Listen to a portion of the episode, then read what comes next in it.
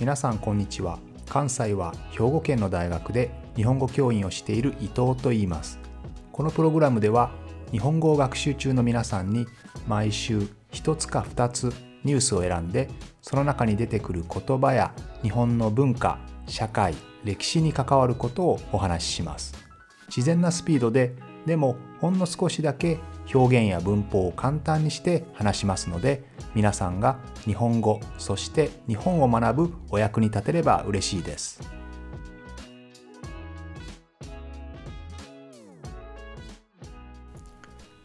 先週は2023年度がうさぎ年ということで日本の神話でとても有名な稲葉の白うさぎのお話をしました。このお話は途中で先週終わってしまいましたので今日はその続きの話をしたいと思いますね、えどんなお話だったかというと大名鞭という出雲の国にいる神様ですね。でこの神様お兄さんがたくさんいて、まあ、末っ子なんですけどこの末っ子の神様がですね、まあ、お兄さんたちと一緒に稲葉葉の国に向かってそこにいる美しいお姫様ですね女性をまあ探しに行くわけですで結婚しに行くわけなんですけど、えー、その途中にですね、えー、白いウサギがいてこのウサギを助けてあげるんですねこの大名鞭という末っ子の神様が助けてあげます実はこのウサギはお兄さんたちに意地悪をされてとても苦しんでいたんですけれどそれを大名鞭が末っ子の大名鞭が助けてあげるとでこの優しいオーナムチはこの稲葉の国にいた美しいお姫様に求婚される、まあ、結婚してくださいということで、えまあ、そのお兄さんたちではなく一番末っ子のオーナムチがその美しいお姫様を奥さんにすることができたんですね。でももちろんお兄さんの神様たちは嬉しくないですよね。嫌な気分ですよね。そして大名鞭にいろんな、えー、意地悪をするんですね。まあ意地悪というのはかなり残酷な意地悪で山から焼けた岩を転がしてそれを受け止めさせたりあるいは木に挟んだりして、まあ、2回ぐらい殺してしまうんですよね。で、まあ、それを不憫に思ったお母さんの神様が、えー、この大名鞭を根の国、まあ、根の国というのは、まあ、根ですから根はルートですね。ルートですので、まあ、地下の国に逃げさせるわけです。この地下の国はスサノオというこれも有名な神様ですけれどもこのスサノオスサマジーのスサと同じですね。非常に力の強い恐ろしい神様なんですけれどもこの神様の国なんですね。そしてそのその国ではスサノオの美しい娘がいてこの、えー、大名鞭はこの娘と恋に落ちるんですね。しかしスサノオはそのことが気に入らないんですね。こんな男にこんな地上から逃げてきた男に自分の可愛い娘はあげられないということでいろいろな試練を与えます。最初は蛇がたくさんいる部屋で寝る。え次はムカデと蜂がたくさんいる部屋で寝るという非常にまあ恐ろしい気持ち悪いそういう試練ですね。これをなんとかクリアします。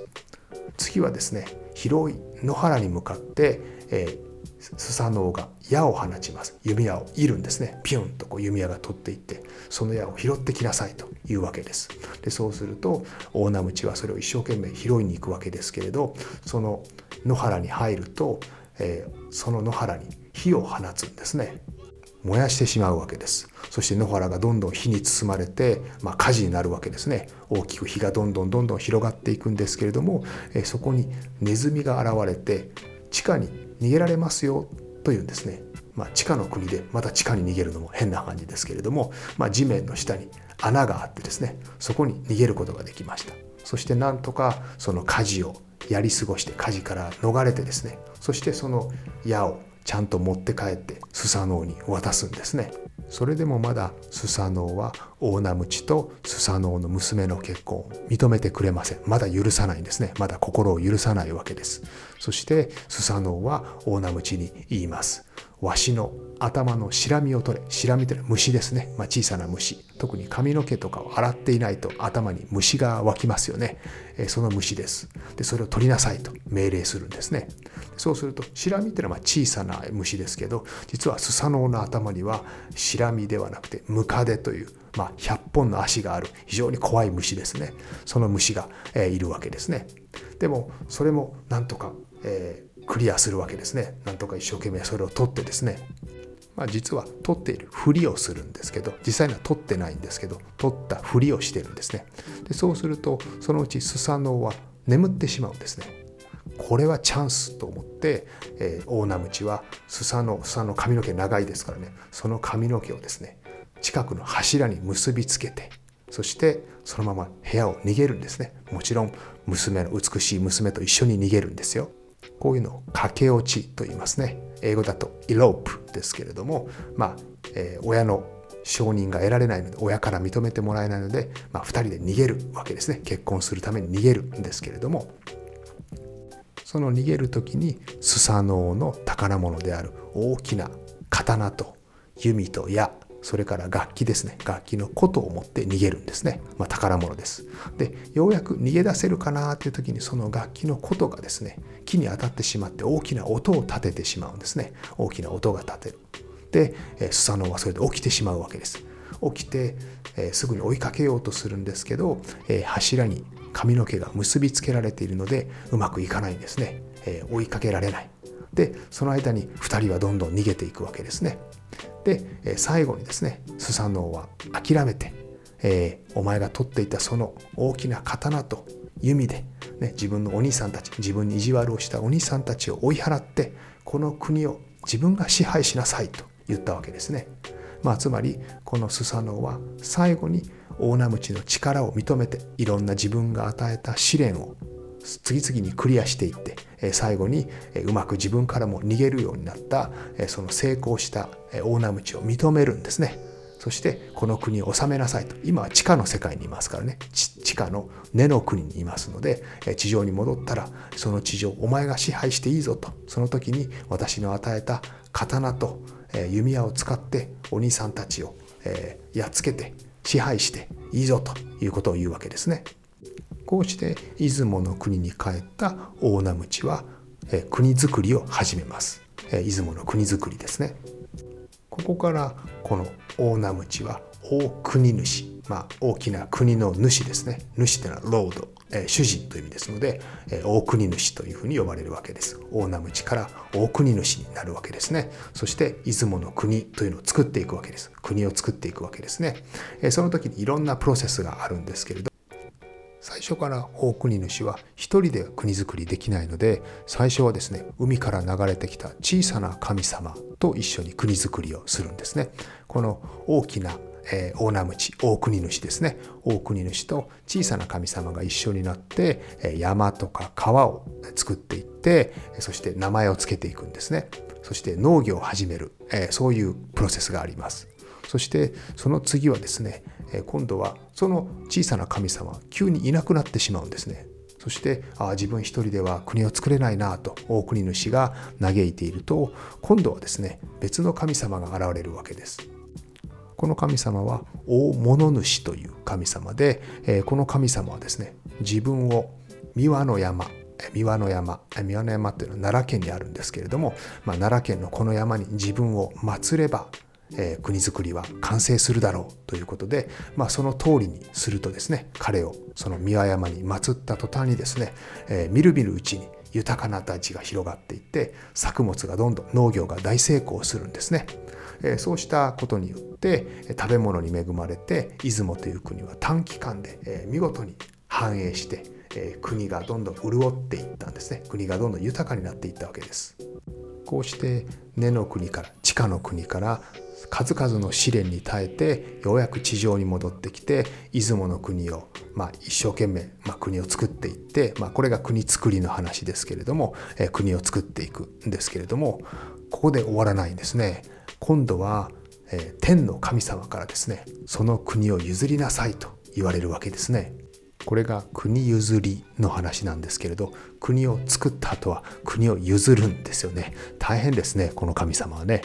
はい。ということで、まあ、日本の神話では神様が住んでいる、まあ、天の国のことを、高間ヶ原と言いますけれどこの高間ヶ原ではですねあの出雲の国、まあ、地上の国ですね。地上の国は本来は我々が治めるべき我々が、まあ、治めることを知らすというふうに言いますけど我々が知らすべき国だのなのに、えー、今は大国主という神様がその国を支配しているおかしいと。我々の天の神々がそこを治めるべきであるということで、えー、死者を使わせるんですね。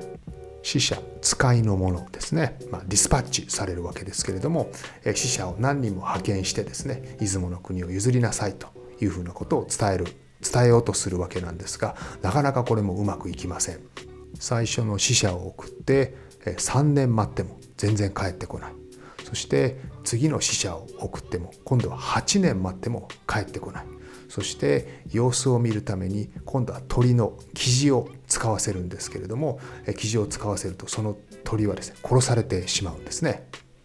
これではダメだということで最後に非常に強い神様を2人派遣するんですね送り出すわけです。でそうすると大国主もその時はもう年寄りになっていましたので、えー、自分ではなく国を譲るかどうかは自分ではなく自分の子供たちが決めますということを言うわけですね。そして1人目の子供は分かりましたとその高間ヶ原の神様の言う通りこの国を譲りましょうというわけなんですが、えー、もう一人の子供はいやこの国は俺の国だから譲らないというわけですね。そこで天から派遣されてきた神様とその譲らないといった息子の戦いが始まるわけです。そしてその息子の方が力比べに負けて投げ飛ばされてえー、諏訪の湖まで飛ばされるわけですね。まあ、長野県ですね。今の長野県まで飛ばされて、そして、ま、力比べに負けたわけですね。力比べに負けたので分かりました。この国は、え、あなたに譲りますということで、ここで出雲の国という国を、まあ、天の神様に譲るということが決まったわけです。これを国譲りというふうに言うわけですね。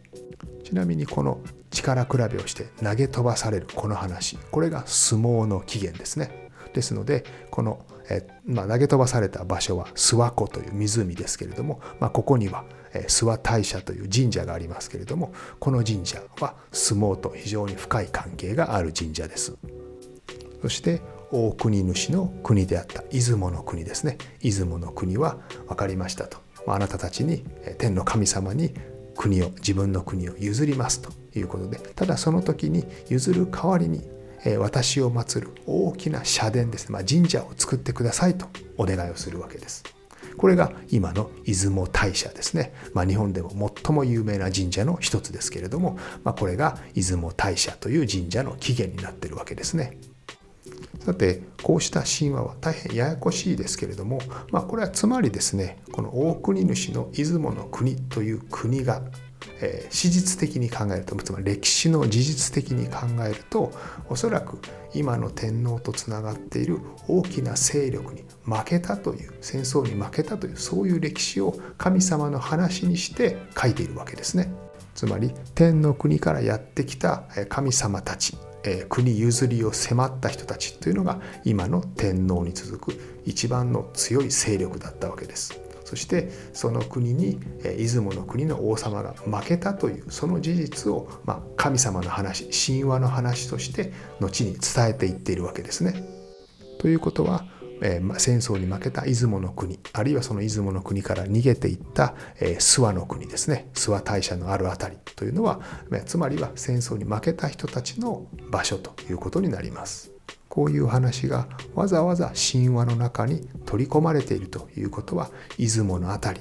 り今の島根県ですね。あるいは諏訪大社のある今の長野県の辺り。この辺りには非常に大きな力の強いグループがいたということです。そこに対して今の中央政府を、まあ、今の天皇につながるグループですねここがどんどん支配をしていったというそういうことですね。それを歴史書の中神話の中に取り込んでいって、まあ、一つの本にしてあるということになります。いろいろな物語が神話として取り込まれていますので、えこの歴史書あるいは神話の話はね非常に難しい複雑なもので今でもいろんな解釈があるわけですけれども